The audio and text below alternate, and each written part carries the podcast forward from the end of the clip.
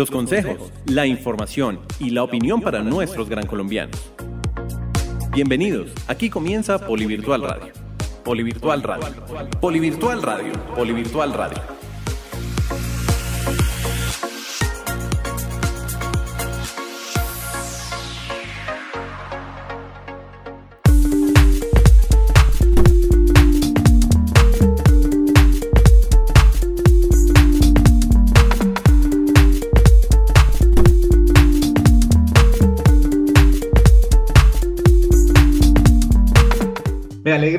A todos nuestros estudiantes, docentes y tutores y por supuesto nuestros centros de servicio universitario que nos escuchan a nivel nacional. Gracias por seguir conectados con la señal de Polivirtual Radio. Mi nombre es Andrés Abogal y quiero darles la bienvenida a un nuevo programa. Hoy vamos a tener un tema muy interesante, pero antes de presentar a nuestra invitada, quiero recibir con los brazos abiertos a una nueva integrante de la mesa de trabajo. Ella es máster en alta dirección de la Universidad Rey Juan Carlos de España, especialista en marketing digital de la Escuela Europea de Negocios, además especialista en mercadeo de la Universidad Externado de Colombia, administradora de empresas de la Universidad de La Sabana y con más de 22 años de experiencia en consultorías de mercado de fidelización de clientes, investigación de mercados y contact centers. También es empresaria y fundadora de la compañía Minds Marketing SAS y ha desempeñado cargos como directora nacional de servicio al cliente en el diario El Espectador y jefe de servicio al cliente en el periódico El Tiempo. Ella viene a apoyarnos con todos los temas de emprendimiento que ustedes como estudiantes y como gran colombianos deben conocer. Recibamos por favor a María Isabel Neira. María, bienvenida a los micrófonos de Polivirtual Radio y qué gusto que estés acompañándonos de aquí en adelante. Hola Andrés, muchísimas gracias por esta bienvenida tan calurosa. Me encanta formar parte de la mesa de trabajo de Polivirtual Radio. Espero poder aportar desde, desde la óptica del emprendimiento eh, muchísimo, pues para que los integrantes de la mesa tengan elementos y nuestros nuestros alumnos y todo el, el, cuerpo de profesores y en general el público pueda tener un poquito de, experiencias y pueda también conocer acerca de estos temas de emprendimiento que son tan importantes y que han cobrado tantísima importancia, especialmente en estas fechas y en estas dificultades que estamos teniendo desde hace casi un año con el tema de la pandemia, en donde vemos que el emprendimiento es tan importante, tan necesario y que mantiene económicamente a flote muchísimas de las áreas de, trabajo y de ingreso de muchas familias.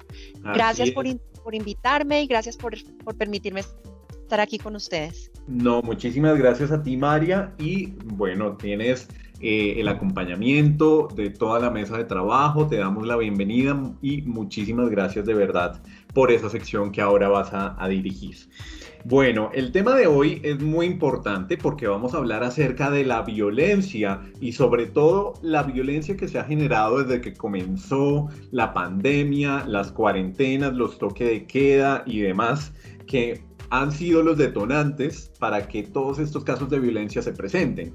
Para hablar del tema nos acompaña hoy Carolina Jurado, psicóloga de la Universidad de La Sabana, magíster en discapacidad y dependencia de la Universidad de La Coruña, educadora familiar en disciplina positiva de la Asociación Americana de Disciplina Positiva y actualmente la coordinadora de la Oficina de Inclusión del Poli. Carolina, muchas gracias por acompañarnos y bienvenida nuevamente a Polivirtual Radio. Ya nos habías acompañado anteriormente. Bienvenida. Invitados en Polivirtual Radio. Andrés, muy buen día para todos, para toda la mesa de trabajo. Muchísimas gracias por esta invitación. Qué rico volver a estar en este espacio y poder pues traer a la discusión temas que sin duda eh, nos tocan a todos porque pues parte de, de la problemática está asociada mucho a la indiferencia que puede haber alrededor de este tipo de conductas violentas en torno, pues en el entorno de los hogares. Así es, Carolina. Y bueno, como psicóloga experta, yo comienzo preguntándote, ¿qué tipos de violencia existen? Bueno, cuando nosotros entramos un poco a tipificar em, la conducta violenta, podemos asociarlo como a, a siete tipos. Hablamos de lo más evidente, que es el maltrato físico, y este pues incluye eh, elementos como golpear, morder, dar patadas, lanzar cosas, eh, jalar el pelo, empujar, ahí es donde eh, nos damos cuenta que la violencia no solo ocurre de hombre a mujer, sino que las mujeres también pueden tener conductas de maltrato físico a los hombres. por ejemplo, cuando les tiran algo, les tiran el celular o les tiran un zapato, ahí podría tipificarse una conducta de violencia de mujer a hombre. Eh, el maltrato físico, el perdón, el maltrato verbal, emocional o psicológico, que es el que se asocia no a golpes, pero tiene un impacto mucho más fuerte en el individuo, em, porque eh, vulnera como esa parte emocional del individuo y la huella puede ser mucho mayor y mucho más eh, perdurable incluye insultos, incluye conductas de control eh, por, el, por el día a día del, del, otro, es decir, el uso de su celular, de sus redes sociales, em, de sus horarios, el controlar con quién habla, con quién no habla, quién visita, quién no visita, decirle qué hacer. Entonces, por favor, eh, siéntate en la cama, ponte esta ropa, quítate esa ropa. Si este tipo de conductas se incluyen dentro de lo que es el maltrato verbal, emocional o psicológico. El maltrato infantil, que es una categoría, digamos, que, que paralela a las dos, donde la persona que es víctima de esta, de esta situación pues es un menor de edad y se incrementan por demás eh, las condiciones de vulnerabilidad y puede incluir eh, tanto maltrato físico, violencia física como psicológica. Todo lo que tiene que ver con el abuso sexual es otra categoría eh, de maltrato. Incluye no solamente conductas de transgresión física, sino también conductas como palabras obscenas, eh, imágenes, como este tipo de, elementos con contenido íntimo que ponen a la otra persona en una condición eh, de vulnerabilidad y pues incómoda frente a la situación. Eh, ahí entramos un poco a categorías más específicas cuando hablamos del bullying y el moving, que supone conductas de maltrato, por lo general denigrando a la persona, sus habilidades, sus capacidades. En el caso del bullying incluye que es en el entorno escolar, Em, es un término que se ha como adoptado de, de origen anglosajón y lo que habla es de esas conductas de violencia física o emocional en el entorno escolar. Eh, y en el caso del moving son estas conductas, pero en el entorno laboral, que por lo general se orientan como a aburrir a la persona para que deje el trabajo. Y finalmente, em, el maltrato digital o cyberbullying, que se ha visto pues eh, en incremento de manera importante en los últimos años debido al uso, eh, pues creo yo, un poco desmesurado de, las redes sociales y también el acceso que han tenido los niños y los jóvenes a este tipo de herramientas. Eh, y ya digamos que eso a grandes rasgos serían los tipos de violencia o de maltrato que podríamos tipificar en la conducta pues del día a día. Según un artículo de la revista Semana, uno de los episodios de violencia más fuertes se vivió en el departamento del Meta, donde una mujer disparó contra su esposa, asesinó a su hija, una menor de 14 años, y luego se suicida. Asimismo, en el artículo señalan que según la Policía Nacional, en lo que va corrido de este año 2021, se han presentado aproximadamente pues, un caso de homicidio por día debido a las discusiones dentro del núcleo familiar. ¿Qué es lo que está sucediendo, Carolina? Estas situaciones de aislamiento, como las cuarentenas y lo que mencionaba anteriormente, los toques de queda y demás, ¿tienen algo que ver con la generación de la violencia? Tristemente sí. Em, digamos que, no solo en Colombia, de hecho, viendo las cifras, eh, hay cifras mucho más alarmantes en Argentina, en Bolivia, en Chile, eh, de, de situaciones de violencia y de maltrato durante la cuarentena. Y, esto se atribuye de alguna manera a, la cantidad de tiempo que debemos estar eh, juntos, ¿sí? que eso hace que se disminuyan en ocasiones los niveles de tolerancia frente a diferentes circunstancias y las personas que además tienen una conducta eh, agresiva como antecedente, pues disparan mucho más fácil eh, sus, sus conductas violentas. eso sumado a la falta de apoyo, porque pues en otras circunstancias em, las personas, las mujeres por lo general, son la, mayoría de los casos, pues tenían, podían recurrir a su familia, ¿sí? salir de su casa, irse donde un familiar, irse donde un amigo, eh, la misma, el mismo diálogo con las madres de los niños, compañeritos de sus hijos, pues hacía como que se generaran entornos de protección para las, para las personas que en la situación de confinamiento desaparecieron. Eh, y asimismo, pues la capacidad o la posibilidad mayor del maltratador de controlar y aislar a la persona que está siendo víctima para que no pudiera recibir apoyo. Entonces, pues fueron muchos y son en realidad muchísimos los factores eh, detonantes de estrés, los que hemos vivido en el último año, el miedo al contagio, el miedo a perder a un ser querido, la inestabilidad económica, porque sin duda, sobre todo durante los primeros cinco meses que fue la cuarentena más estricta, la cantidad de pérdidas laborales fue altísima entonces, eso hacía que se sumara al estrés pues, del contagio y de la misma situación que estamos viviendo, el hecho de no tener cómo eh, subsanar o cómo cubrir los gastos familiares. Eh, bueno, fueron muchísimos y son muchísimos los factores que sumado a la falta de apoyos y a la falta o a la, mm, al detrimento en las redes de apoyo alrededor de esos entornos familiares, pues detonó y disparó muchísimo más las conductas y, las denuncias de violencia y de maltrato en los hogares.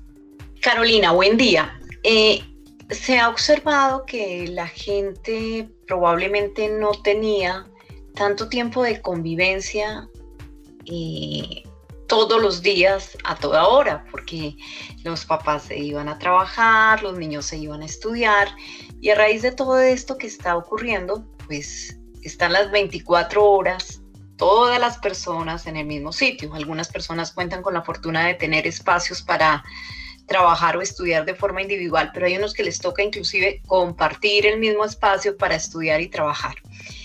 ¿Cuál sería la recomendación más adecuada para manejar este tipo de falta de espacio individual, llamémoslo así? Bueno, ahí, ahí es importante fortalecer muchísimo los canales de diálogo. Eh, creo que uno de los factores que más eh, influye en que las conductas de violencia se acentúen y sean pues mayores es que solemos guardarnos lo que sentimos o lo que pensamos. Entonces eh, uno va acumulando y es como la olla express que no tiene válvula, empieza a llenarse de presión, de presión, de presión, de presión, de presión y llega un momento en el que esa tapa vuela y eh, digamos que en la medida en que esa tapa vuela disminuye la capacidad de controlar nuestros actos. Ese freno inhibitorio que tenemos nosotros en el lóbulo frontal que nos dice, un momento, no actúe así, no actúe impulsivamente, cuando está muy cargada esa olla express de, nuestras emociones, pues desaparece. Y eso hace pues que, estemos mucho más vulnerables. Entonces, uno es establecer pues espacios de diálogo donde se puedan hablar esas diferencias, se puedan plantear alternativas de respuesta y, propuestas para manejar la situación y delimitar en esa medida dentro de esas rutinas espacios como de, de ese manejo individual entonces decir, mire, yo, no sé, por la mañana que se haga como en el momento del desayuno una mini junta familiar y yo pueda decir, mira, yo tengo una reunión de 11 a 12 del día donde necesito em, pues el espacio porque necesito que no haya ruido, necesito poder estar concentrada, necesito poder estar haciendo mis cosas. Entonces en ese espacio tal vez el esposo se hace cargo de los hijos, ¿sí? Y así digamos que se establecen acuerdos, se sincronizan eh, intereses, se sincronizan agendas, de manera que sea pues menos probable eh, esa posibilidad de transgresión de esos límites y todos a su vez se sientan como comprendidos en sus necesidades. ¿Sí? Para todos nuestro trabajo es importante, para los niños sus clases son importantes em, y probablemente el desorden que escuchamos de los niños hablando todos al tiempo, moviéndose, es lo mismo que pasaba en el salón de clases, pero que nosotros no teníamos que lidiar con eso. Sí, entonces es entender que eso no es extraordinario, que eso no es atípico, que puede ser parte de la rutina normal, pero que nosotros estábamos ajenos a esa rutina.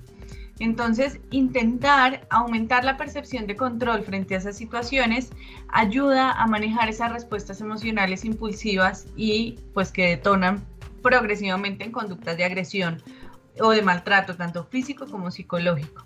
Em, bueno, eh, oírte hablar de esto me hace pensar a mí en, lo que está sucediendo en cuanto a las familias que se han diluido, parejas que se han divorciado, que han terminado pues eh, acabando con su familia debido a que al compartir tantísimo tiempo terminan conociendo cosas de las otras personas que hubieran deseado no conocer nunca. También eh, ¿tú piensas o, qué opinas más bien del tema de que esta situación posiblemente ha detonado ciertas adicciones y comportamientos que a pesar de que no existieran, pueden llegar a ser insoportables para el resto de los miembros de la familia y, pues hacer que, definitivamente se conozcan, como les decía, cosas que no, que no deberían existir y que quizás no se, no se presentaban, pues. Entonces, en, ese tema también ese asunto psicológico de, las adicciones frente a, tiempos excesivos frente al computador, a uso mm, excesivo del Internet, a llegar a conocer elementos que de pronto en el ámbito familiar no deberían ser utilizados. Entonces, eh, ¿cuál es tu opinión acerca de, ese tema de posibles adicciones que pueden llevar también a situaciones de violencia familiar? Gracias, María Isabel. Pues tú tocas un tema bien importante que tiene varias aristas. Uno, efectivamente, la posibilidad de que la cuarentena hubiera eh, diluido las familias y los hogares y por otro lado, pues que también se hubieran fortalecido muchísimo esos lazos y esas, esas relaciones. En el caso de, esa dilución hay que ver qué recursos, con qué recursos contaba esa familia antes. Si era una familia que ya venía fracturada y que efectivamente estar 7 por 24 con el esposo, con la esposa, con los hijos, con la sobrecarga laboral que se pudo haber generado, pues hizo que, que la situación detonara de manera muy fuerte. Eso por un lado. Por otro lado, pues cuando tú hablas de las adicciones, desde mi perspectiva yo entiendo la mayoría de las adicciones como salidas de, de escape ¿sí? Entonces la persona empieza a refugiarse en, este tipo de, no sé, en el computador, en el televisor, en las drogas, en el alcohol, ¿sí? Buscando escapar de una realidad que resulta en ocasiones inmanejable y que de manera temprana genera cierta sensación de alivio em, o, de, o, de, bienestar, ¿sí? Eh, de una manera muy falsa como la salida ideal o lo que necesita. Y la conducta, pues el afrontamiento pasivo de esa manera, el conflicto que subyace a la adicción, eh, es lo que de alguna forma acentúa esa posibilidad de que, se, de que la adicción se salga de las manos, de que pase de ser una conducta abusiva a una adicción. ¿sí? Hay que entender, puede que, que la conducta como tal no fuera una adicción previo, pero que la persona sí tuviera un uso abusivo de la sustancia o del el elemento, bien sea el celular, el televisor, el computador, previamente tenía un uso abusivo de ese, pero como yo no lo veía, entonces no lo identificaba. Ahora, sea el espacio donde estoy 7 por 24, donde lo veo, donde la situación además genera altísima tensión alrededor de la persona que hace que se pase esa conducta abusiva a la adicción como tal y en la adicción la persona em, inclusive no es tan consciente de, que es adicto, tiende a normalizar lo que está pasando, es que esto es normal, ¿sí? Entonces, eh, pues es, lo que hay, es lo que tengo para hacer. y, y, pues obviamente desde ese, desde ese reconocimiento ajeno de la conducta adictiva, Em, difícilmente pues hay un, insight en la persona donde perciba una necesidad de cambio porque eso está afectando a su entorno y porque lo está afectando de manera personal. Entonces habría que ver si previo a la cuarentena ya existía esta conducta abusiva o eh, que, y, pues hasta qué punto se había dado y también qué recursos personales y familiares tiene alrededor la persona y tiene la familia para que se hubieran dado los desenlaces que se dieron. ¿sí? Muchos de los matrimonios que, que se fracturaron totalmente en todo este periodo ya habían tenido previamente momentos de crisis.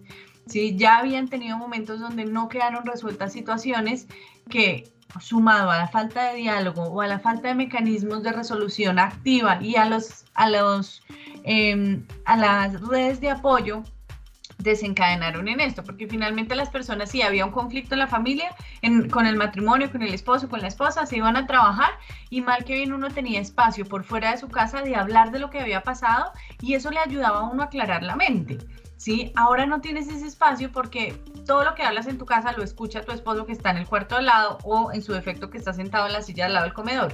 No tienes ese espacio de diálogo con otros y difícilmente puedes resolver la situación de una manera un poco más favorable. Creo que todo eso se suma para que los resultados en términos de, divorcios y de, fracturas familiares eh, se dieran como se han dado a lo largo de estos meses. Carolina, sé que ya lo habías tocado al principio del programa en, el tipo de violencias, pero me gustaría que ahondáramos un poco en el tema de cómo definimos la violencia psicológica y cómo podemos identificarla. Bueno, en cuanto a la violencia psicológica, debemos entender que como tal no, se, no, hay conductas eh, físicas que hagan que la persona identifique que está frente a un maltratador. ¿Vale? Entonces hablamos de violencia emocional y hablamos de gritos, hablamos de insultos, hablamos de actos que tiene la, el, el, victimario, el maltratador para avergonzar a la persona, eh, amenazar todo el tiempo a la persona con hacerle daño físico, ¿sí? O amenazarla con, con, una, con coartar, por ejemplo, acceso a recursos financieros, cosas de ese estilo. Entonces, pues nos vamos a encontrar con que al principio esta persona era adorable, ¿sí? Era supremamente encantadora y poco a poco va cambiando. Entonces, poco a poco vemos que tiene em, actitudes donde no respetan la, opinión del otro, em, donde quieren imponer a toda costa su voluntad y sus deseos, eh, son personas totalmente autoritarias, eh, son personas de extremos, es sí o no, no hay puntos de mediación, no hay puntos donde, donde mm, eh, pueden verse las diferentes alternativas en un rango de opciones, hace creer al otro que las demás personas están de acuerdo con él, ¿sí? que, el, que, el, que la víctima es el que está en el error, es el que está equivocado. Muestran muy poca empatía con los animales, por ejemplo.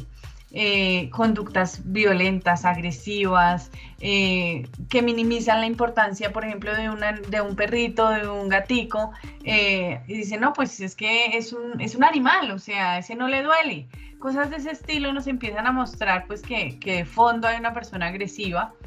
Em, y por otro lado, pues por lo general tienen historias de, relaciones dependientes y de, de relaciones em, de, conflictuadas de manera constante con su familia. Entonces, eh, es que mi familia es muy complicada, es que, y uno empieza a percibir que hay como patrones de relación no muy funcionales eh, en la vida personal del individuo, aparte de la vida en pareja. Entonces, eh, pues digamos que esos, esos rasgos empiezan como a notarse eh, cuando ya hay un, vínculo establecido, entonces dicen, no, pero es que él no era así, él era súper caballeroso, él era súper detallista o ella era, y, poco a poco empezó a cambiar hasta el punto que quiere controlar por completo la vida de su pareja. Y eso un poco es lo que más se vio, em, digamos, durante todo este periodo de la cuarentena por el aislamiento al que estábamos sometidos. Carolina, em, a nivel intrafamiliar, la mayoría de casos de maltrato son hacia mujeres, niñas, niños, pero poco se habla o se sabe del maltrato hacia los hombres. ¿Podrías explicarnos cómo se define, cómo se identifica el maltrato hacia los hombres y qué pueden hacer los señores víctimas de este maltrato? Claro que sí, Raquel. Efectivamente, digamos que los hombres podrían ser víctimas de cualquiera de los tipos de maltratos de los que hablábamos al principio. Eh, digamos que en el maltrato físico, tal vez por la misma eh, contextura de, física de los hombres y de las mujeres, pues es más probable que se le vea a, a una mujer un golpe por un puño, una cachetada, un empujón, pero las mujeres agreden físicamente a los hombres lanzándoles cosas, lanzándoles un zapato, lanzándoles un, violencia, un maltrato físico de eh, una mujer a un hombre. eh, en el maltrato emocional, por ejemplo, el hacer sentir mal al hombre, el minimizarlo, el eh, intentar controlar sus redes sociales, entonces préstame tu celular, quién te escribió, eh, por qué tienes ese mensaje, por qué te dieron like, porque sí, ese tipo de, situaciones empiezan a generar maltrato mm, emocional, el chantaje, el decirles que te voy a dejar, es que me voy a ir, me voy a llevar los niños, todos esos tipos de situaciones también eh, someten a los hombres a situaciones de maltrato y de, de, mm, de afectación emocional. Eh, en el caso, por ejemplo, de, del abuso sexual, también hay casos que se han, que se han demostrado de mujeres que eh, hacen conductas de toqueteo eh, a los hombres en público, que los ponen incómodos, que eso realmente se ha normalizado ciertas conductas eh, en las relaciones de pareja, pero cuando esa conducta transgrede los límites del otro y lo hacen sentir incómodo, ya se tipifica otra, otro tipo de relación. Entonces, digamos que los hombres estarían igual de vulnerables que las mujeres a cualquier tipo de maltrato, eh, porque también depende mucho de las características personales de cada uno. Entonces no, no, no es excluyente uno u otro por, por condiciones físicas y, por, y por contextura, por así decirlo. De pronto para aquellas personas que no sepan qué deben hacer, dónde se deben hacer, acercar, cuáles serían esos pasos a seguir para poder hacer una denuncia o informar sobre la violencia que está teniendo teniendo en cuenta que tú lo caracterizabas en siete tipos de violencia, entonces todas se recurren a, una misma parte o son en sitios específicos o con grupos diferentes. Bueno, eh, eh, como primera medida hay una ley que es la 1257 de 2018 que establece que cualquier persona que esté siendo víctima de violencia puede acercarse a una comisaría de familia, a donde un juez civil municipal o promiscuo municipal donde no hay comisarías de familia. Digamos que ese es el primer mecanismo que obviamente en la cuarentena pues estuvo seriamente restringido, pero hay diferentes líneas como la línea púrpura, la línea 155 de la Consejería Presidencial de la Equidad de la Mujer, la, línea de la policía, el 123 finalmente puede ser como el primer medio para, para, manifestar y para, para hacer un llamado eh, de alerta de que algo está ocurriendo, la línea 123. Y finalmente, pues hay otra alternativa que es la línea de la Fiscalía General de la Nación, que es la línea 122, donde también se pueden presentar denuncias por violencia intrafamiliar. Entonces, pues a través de esos diferentes canales, la persona puede levantar la mano, decir que está siendo víctima de violencia y pues se activan como tal los protocolos que se, que se tienen establecidos. Igual en cualquier caso, creo que, que, es mejor prevenir, uno no sabe qué tan rápida puede ser esa respuesta Em, para la persona que está siendo víctima de violencia y, primero hay que salvaguardar la vida y la integridad. Entonces, en la medida de las posibilidades, salga de donde está, salga de ahí, busque apoyo eh, en sus redes cercanas, en un amigo, en un vecino, ¿sí? Que, finalmente muchas veces de las situaciones que terminan, en, que tienen finales tan trágicos, pues la persona no pudo escapar o no supo cuándo salir de ahí. Entonces, mientras los mecanismos legales actúan eh, y mientras pues se siguen todas las rutas y los protocolos, pues buscar protección también en la familia, en los amigos, en las redes cercanas va a ser primordial. Y entender que, que, que nada de lo que está pasando es culpa de él o de ella, nada, porque a veces el maltratador lo convence de que esto está pasando por su culpa. Nunca, nunca un maltrato es culpa de la persona que está siendo víctima siempre es culpa del maltratador que además tiene problemas mentales, tiene alguna situación psicológica que le impide eh, razonar de una manera más eh, civilizada, de una manera más eh, humana frente a los problemas que puedan estar atravesando. Carolina, con respecto a esto último que estabas diciendo, ¿cómo puede una persona que está sufriendo maltrato, sea hombre o sea mujer, manejar la situación? ¿Se puede ir de la casa y no se le va a, catalogar que eso es abandono de hogar? Pues ahí digamos que en términos legales tal vez no tengo la respuesta, eh, Raquel, pero pensaría que no. O sea, finalmente el, la persona está si, digamos que el, abandono del lugar donde está siendo víctima es contingente y pasa de manera simultánea con la denuncia, ahí tiene toda la prueba que él se fue cuidando su vida y, su, y si tiene hijos, la vida de sus hijos y la seguridad de, ellos y de sus hijos. ¿sí? Eh, ahí ya creo que la, asesoría con las comisarías de familia va a ser fundamental porque ellos son los que finalmente van a buscar em, garantizar el derecho a la vida, que es un derecho fundamental, eh, y la restitución de los derechos de los niños en el caso de que, de que hayan presente menores en, la situación de, violencia.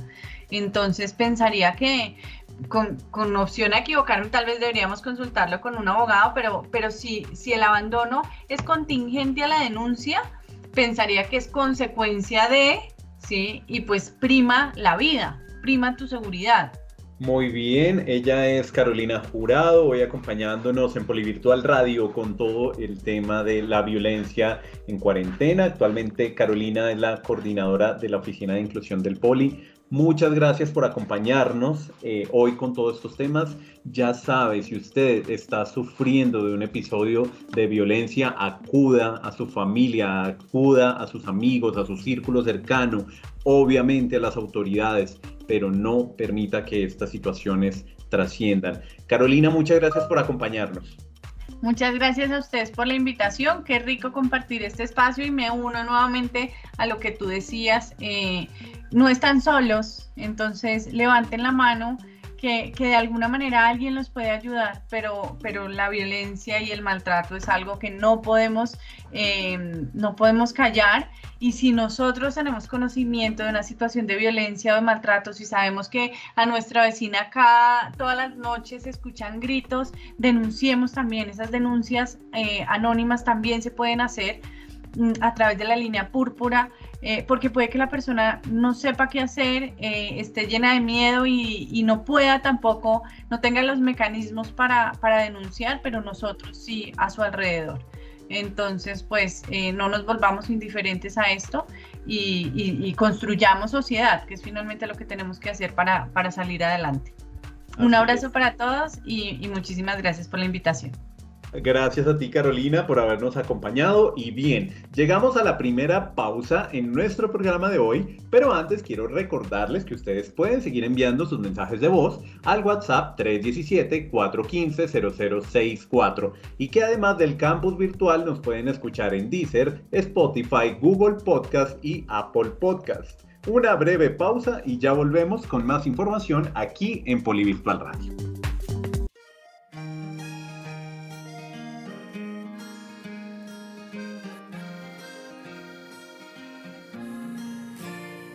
Naciste y aquí aprendiste a valorar lo que es tuyo. Es un orgullo. Aquí aprendiste que cada sueño se construye paso a paso con trabajo. Y comprendiste que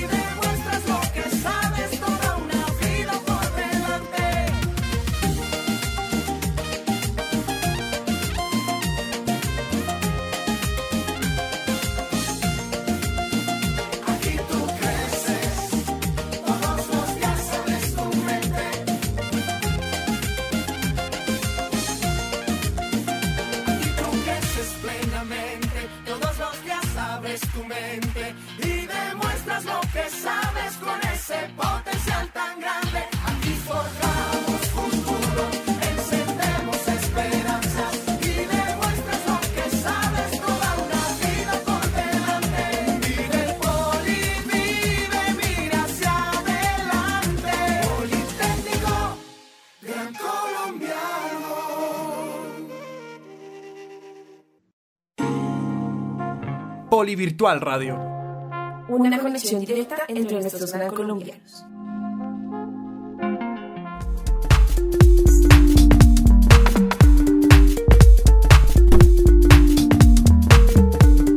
Muchas gracias por continuar con nosotros. Seguimos aquí en Polivirtual Radio y bueno, llegó la hora de las secciones para que ustedes se mantengan muy bien informados. Vamos a comenzar con todos los temas legales, con nuestra abogada experta en todos estos temas, Sandra Afanador. Sandrita, bienvenida una vez más y de qué vamos a hablar hoy.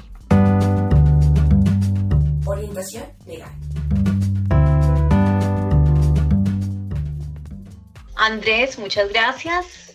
Buen día para todos. Hoy vamos a hablar de un tema que está en la mesa estos días y es el tema de las cesantías. ¿Por qué? Porque la ley contempla que los empleadores tienen plazo de consignar las cesantías de sus trabajadores en el fondo de cesantías que cada trabajador haya escogido hasta el 14 de febrero de cada año. Entonces, ¿qué ocurre?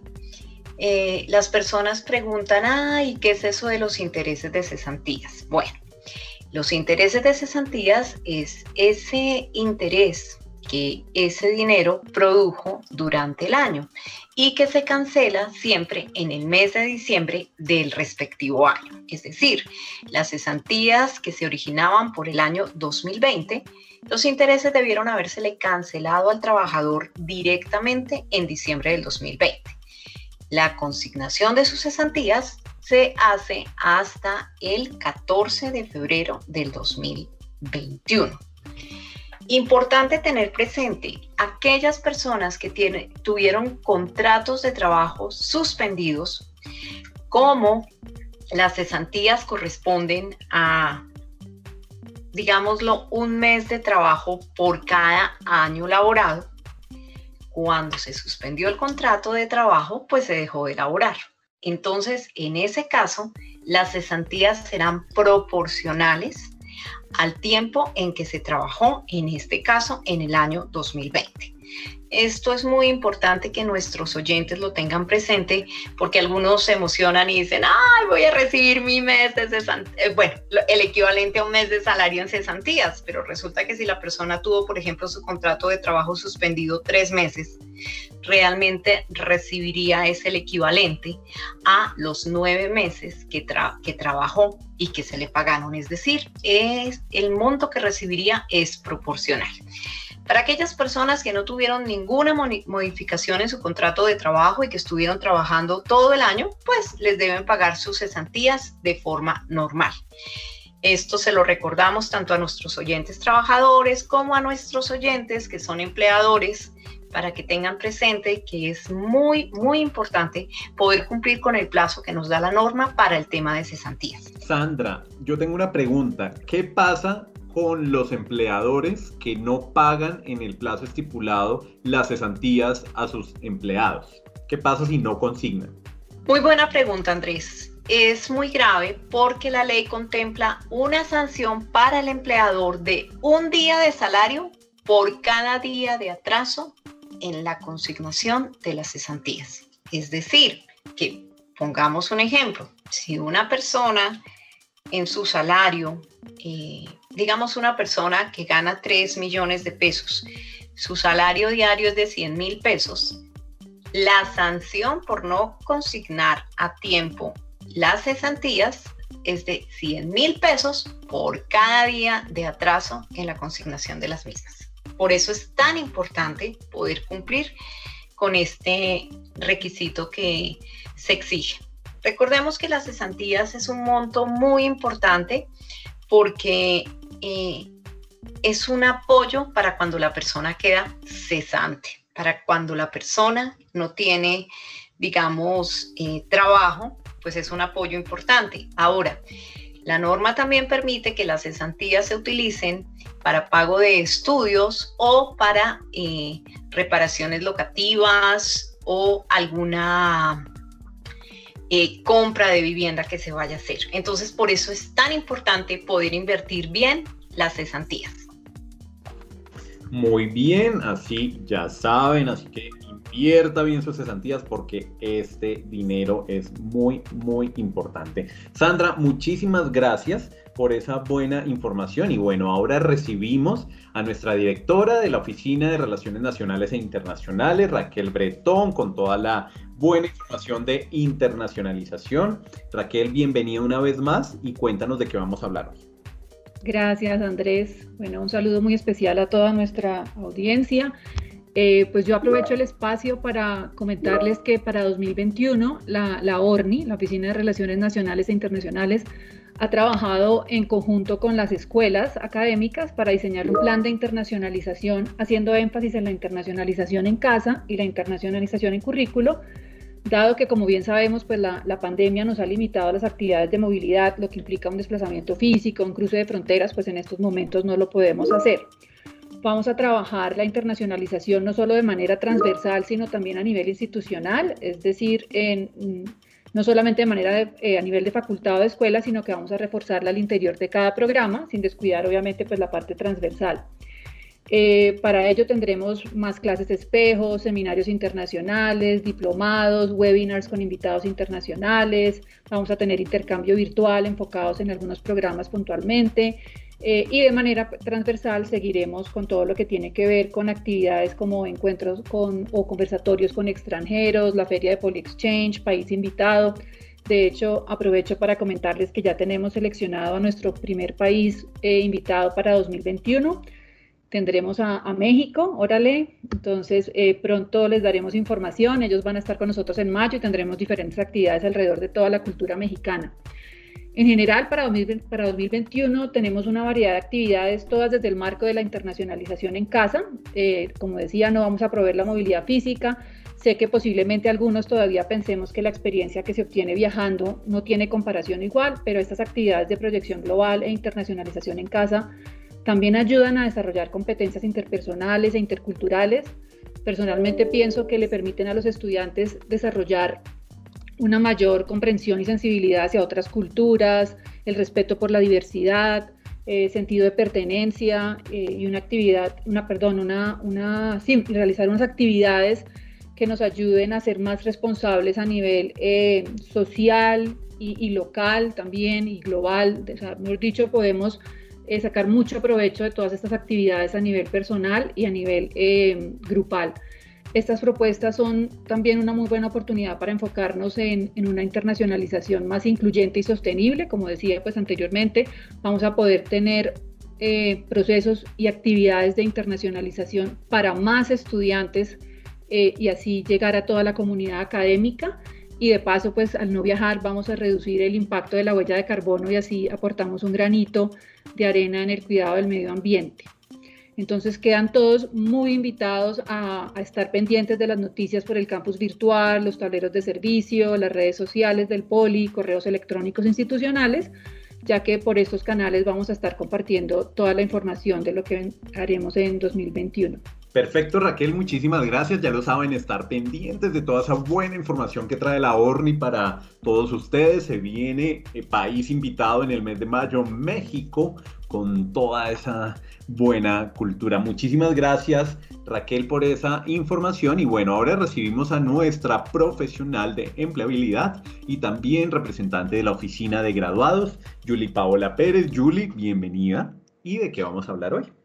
Gracias Andrés. Un gran saludo para todos nuestros estudiantes, graduados y a mis compañeros de la mesa de trabajo también.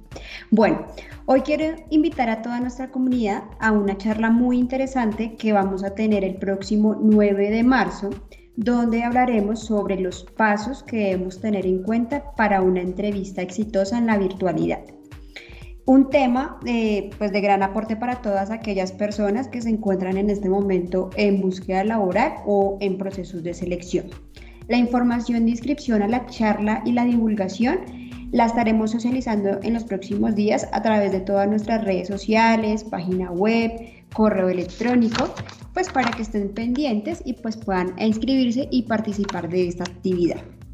También les quiero contar que hace unos días en nuestra página web y redes sociales estuvimos socializando todos los servicios que tiene el programa de empleabilidad para eh, ustedes, como lo son las asesorías en hoja de vida, los simulacros de entrevista, la aplicación de pruebas de habilidades laborales, entre pues, otros servicios que también tenemos, Em, para que pues puedan participar. Para los que aún no lo han visto, los invitamos a que nos visiten en la página web poli.edu.co slash empleabilidad y allí van a poder encontrar pues los servicios que tenemos y cómo contactarnos para poder eh, acceder a estos servicios. ¿sí?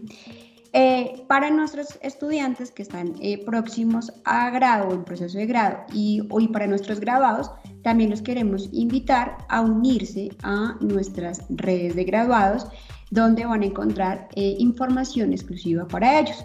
En Facebook nos pueden encontrar como Graduados Poli, con G mayúscula y P mayúscula, todo pegadito, Graduados Poli, y en LinkedIn como Politécnico Gran Colombiano.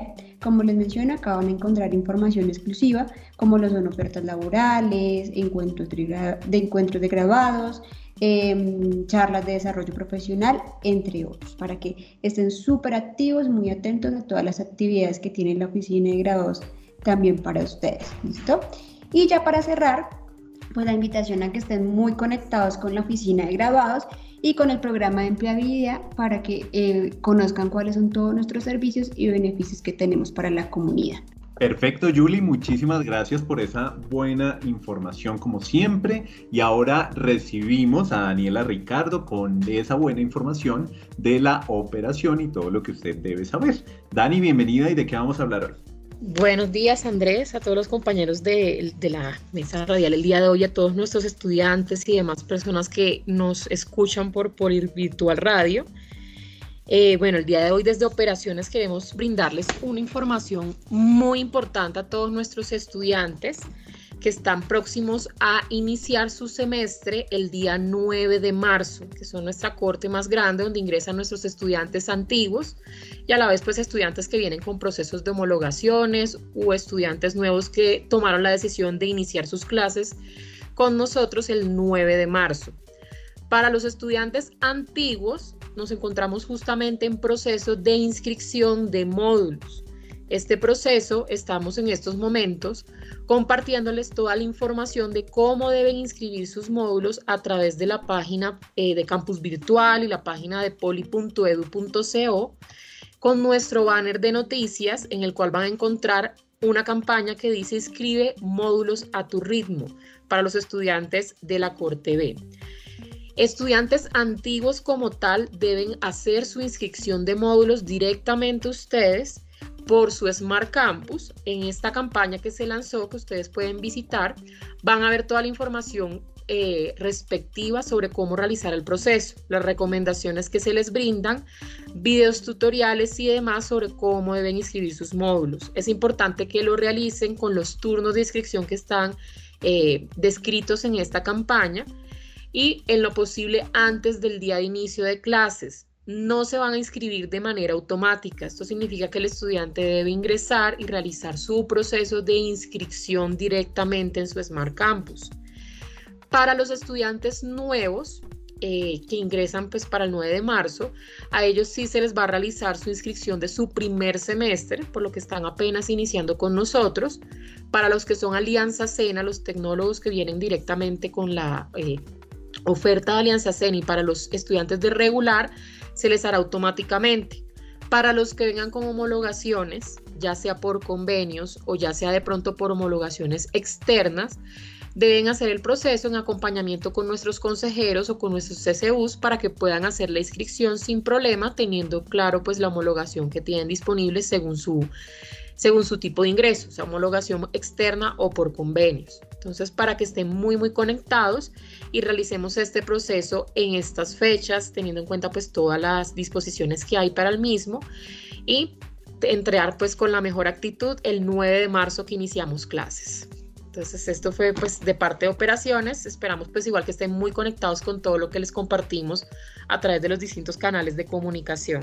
Muchas gracias. Así es, Dani, muchísimas gracias a ti y ya saben, pendientes de todos los canales de comunicación, también a través del campus virtual, donde les informamos todos estos procesos. Y bien, ahora recibimos a la nueva, a la nueva integrante de la mesa de trabajo de Polivirtual Radio, María Isabel Neira, con todos los temas de emprendimiento. María, bienvenida y ¿qué nos tienes para hoy? Muchas gracias, Andrés. Bueno, en el, eh, retomando un poco el, tema de la, violencia que se ha presentado especialmente en estos tiempos de pandemia, eh, yo analizando lo que conversábamos hace un rato, veo que pues aunque América Latina es sin duda pues una, una, zona llena de emprendedores, de emprendimientos y las pequeñas empresas son un protagonista tan importante en todos los temas económicos generando tanto empleo, eh, notamos pues que el emprendimiento nace muchas veces de situaciones de desempleo, de, precariedad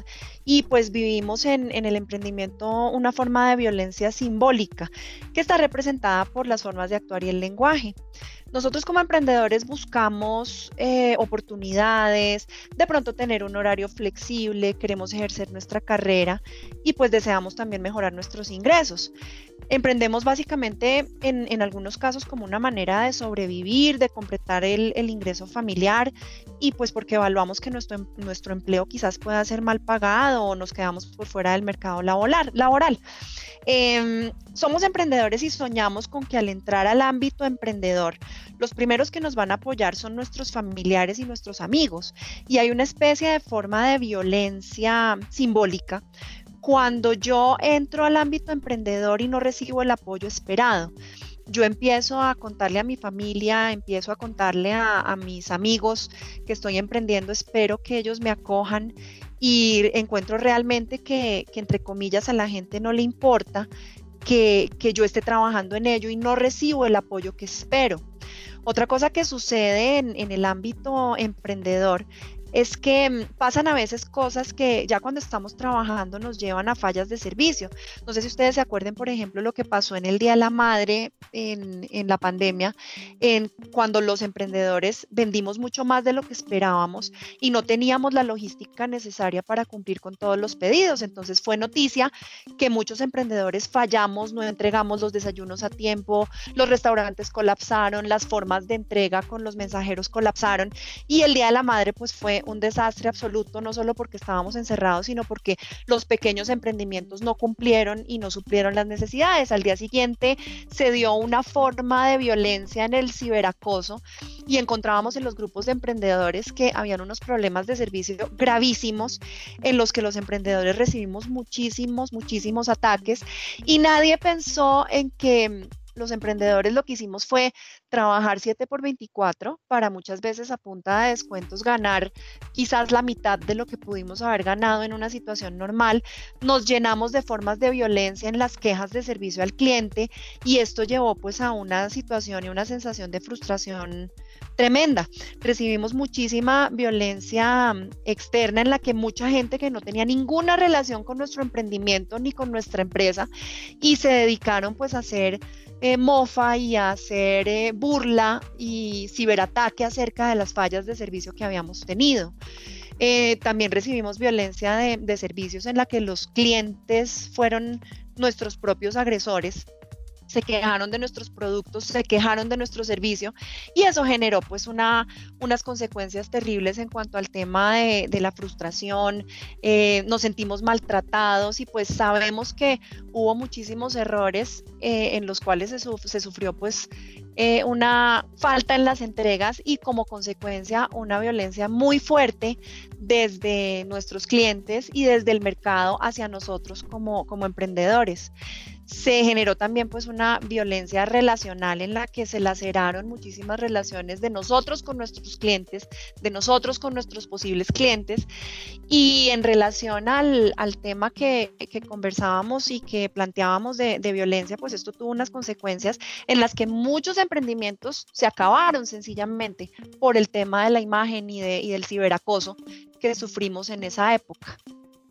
Entonces es, un poco una invitación a que, a que nosotros como, como emprendedores tengamos una capacidad ante la frustración mucho más alta, que eh, trabajemos todos los días en, hacer que nuestro negocio no solamente sea apoyado por nuestros familiares y, nuestros amigos, sino que también salgamos a buscar en el mercado y que no nos dejemos frustrar ni que un ataque haga que acabemos con nuestras ganas de emprender. Entonces, adelante y, no vamos a permitir que esas formas de violencia en el ciberacoso y esas formas de violencia en posiblemente una falla y una queja de un cliente llegue a lacerar nuestro deseo de emprender y de seguir adelante. Así es, María. Y bueno, yo agregando a lo que tú estabas eh, contándonos, eh, estaba leyendo precisamente hoy en las noticias que también existe una nueva modalidad de robo hacia los restaurantes, sea, hacia todos los emprendimientos de comidas, eh, donde eh, gracias pues a estos nuevos pagos electrónicos que se hacen, eh, están estafando y robando también a los restaurantes, haciéndoles creer que ya hicieron el pago, ellos envían el domicilio y resulta que es una estafa completa y que el pago realmente no, no ingresa. Y esto lo hacen precisamente en, pues, cuando hay mucho tráfico de pedidos. Entonces también es un llamado para que nuestros emprendedores que venden a través de estas, eh, pues, estas modalidades de pago pues tengan muchísimo cuidado. Y la segunda, María, para que el próximo programa de Polivirtual Radio tratemos el tema precisamente de lo que mencionas, de cómo afrontamos, cómo poder manejar esas frustraciones, cómo poder manejarlas para no llegar a perder el, el control de nuestros emprendimientos. De acuerdo, Andrés, de acuerdo. Me parece interesantísimo y un tema muy valioso para trabajar. Muchas gracias. Así es, muchísimas gracias a ti y bueno, ahora terminamos con nuestra jefe de prensa, Mayra Jiménez, quien nos va a contar qué ha acontecido eh, en estos días en el, en el Poli, el día a día del Poli. Mayra, bienvenida y de qué vamos a hablar. Hola Andresito, claro que sí. Hoy les traje tres noticias para iniciar un nuevo semestre. La primera tiene que ver con el retorno a las aulas de manera presencial, una noticia que ha capturado la atención del país por estos días, por tratarse del regreso de los estudiantes tanto a los colegios como a las universidades. Y en nuestro caso, el protocolo del POLI lo hemos compartido con algunos medios de comunicación como El Tiempo, El Espectador y RCN Radio, esperando que este nuevo semestre, pues la, la, alternancia y todo lo que tiene la universidad preparado sea de agrado para nuestros estudiantes. La segunda noticia es el retiro de las cesantías, que como nos mencionaba una de las compañeras de la mesa de trabajo, por estos días se vuelve muy recurrente. Y al respecto, los docentes de la Facultad de Negocios, Gestión y Sostenibilidad nos han compartido sus recomendaciones y algunos consejos o tips para darle un buen uso a este dinero. Y para cerrar esta sección del Polio en Noticia, los invito a consultar, como es recurrente en nuestros espacios, el blog del tiempo denominado Voces de la Academia. Es un espacio de opinión general pensado para abordar temáticas de interés. Los invito en particular a leer el escrito del estudiante Luis Miguel Pino, quien para esta oportunidad nos comparte los cinco hábitos que te ayudarán a potenciar tu inteligencia emocional.